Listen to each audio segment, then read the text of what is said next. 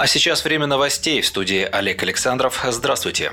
Бедность и низкие доходы семьи остаются в числе нерешенных задач, обозначенных в национальных проектах. Об этом на Совете по стратегическому развитию заявил президент Владимир Путин. Он призвал наращивать темп изменений в социальной сфере, не сдвигать сроки выполнения задач, поставленных в указах 2018 года. Необходимо ставить более амбициозные цели, не искать оправданий для того, чтобы перенести выполнение данных людям обещаний на потом, на когда-нибудь, приводит слова главы государства газета.ру. Эксперты считает, что власти победят в кавычках бедность при помощи новой методики расчета. В ней отказались от привязки прожиточного минимума к потреб корзине и считают этот показатель как 44,2% от медианного среднедушевого дохода. Медиана делит получателей доходов пополам. Половина получает доходы ниже медианного значения, а вторая половина выше. То есть бедность на бумаге может снижаться даже тогда, когда реальные доходы населения падают. По планам правительства к 2023 году уровень бедности планируется снизить до 10,9% от общего количества россиян, а к 2030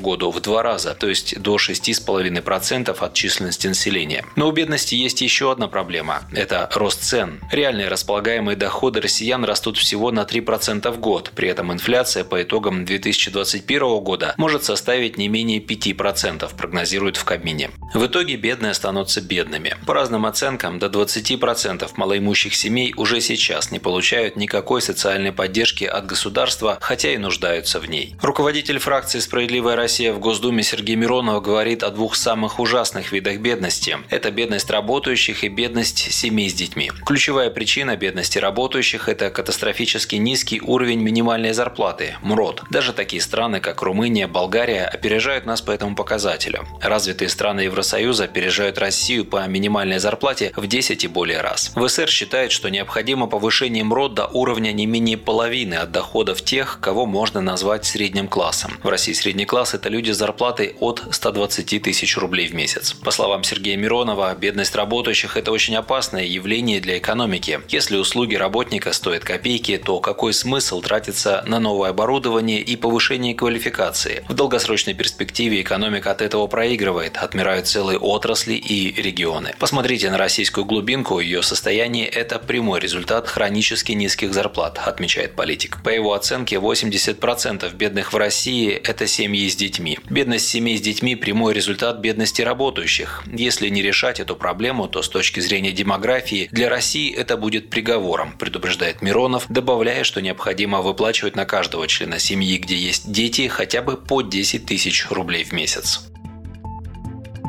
Участвовать в сентябрьских выборах в Госдуму смогут 30 партий. Об этом сообщила председатель Центра сберкома Элла Памфилова, хотя изначально таких партий было на две больше. После начала кампании Верховный суд ликвидировал партию социальных реформ и Интернациональную партию России, сказала Памфилова на заседании ЦИК в среду. Единороссы ранее предложили всем политическим партиям взять на себя добровольные и осознанные обязательства по организации избирательного процесса с соблюдением всех антиковидных норм. Главной целью инициативы была провозглашение провозглашена защита здоровья граждан. По словам секретаря Генсека Единой России Андрея Турчака, все массовые мероприятия в рамках предвыборной кампании должны быть сокращены до минимума, а те из них, которые невозможно отменить, необходимо перевести в онлайн-формат или провести с минимальным числом участников. С позиции Единой России не согласились российские социалисты. Под красивыми лозунгами борьбы с пандемией партия власти пытается ослабить своих прямых конкурентов на выборах, а заодно и снизить явку, заявил агентству ТАСС во вторник председатель партии «Справедливая Россия за правду» Сергей Миронов. Попытки использовать пандемию, кампанию по вакцинации для давления на участников выборов, наблюдателей и избирателей недопустимы, и мы будем этому противодействовать, заключил лидер Справоросов. Выборы депутатов Госдумы 8 созыва пройдут в течение трех дней – 17, 18 и 19 сентября. Одновременно с ними в единый день голосования будут проводиться прямые выборы глав 9 субъектов Федерации. Еще в трех регионах высших административных лиц будут выбирать депутаты Заксобраний и 39 региональных парламентов.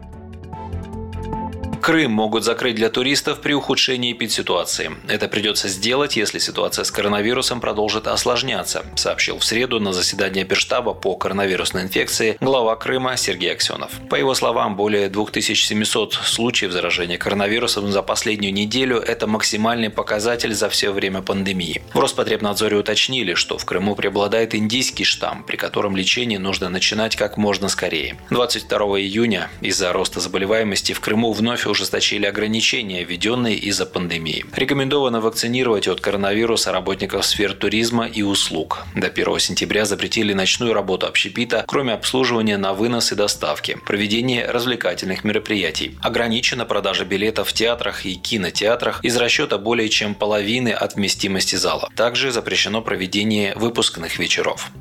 Вы слушали новости на Справедливом радио. Оставайтесь с нами, будьте в курсе событий.